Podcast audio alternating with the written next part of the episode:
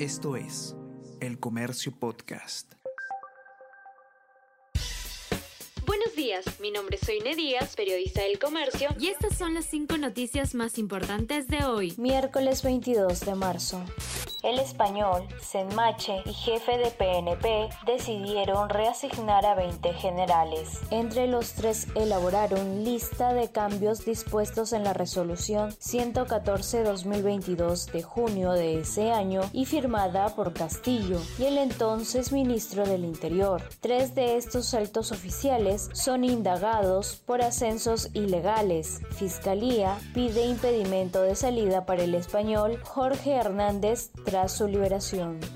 Betsy Chávez a un paso de la acusación constitucional y la suspensión. Hoy desde las 4 de la tarde, Pleno define la situación de la ex titular de la PCM. En el caso del legislador y ex ministro Roberto Sánchez, posturas están divididas casos de dengue crecieron un 70% tras fuertes lluvias. Ayer, personal del MINSA efectuó una jornada de fumigación en las viviendas afectadas por las precipitaciones en la zona R de Huaycán. En tanto, en lo que va del 2023, se han reportado 22.841 infecciones de dengue. El norte y la selva son las regiones más perjudicadas por esta enfermedad.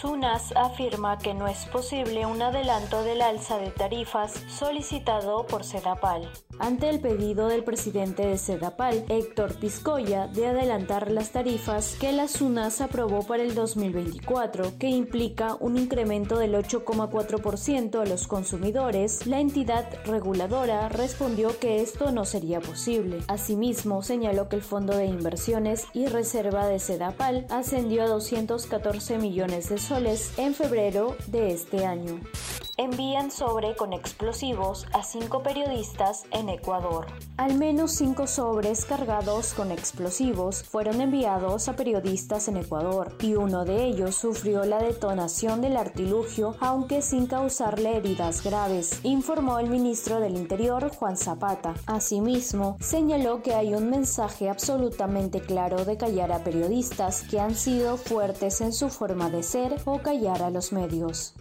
Esto es El Comercio Podcast.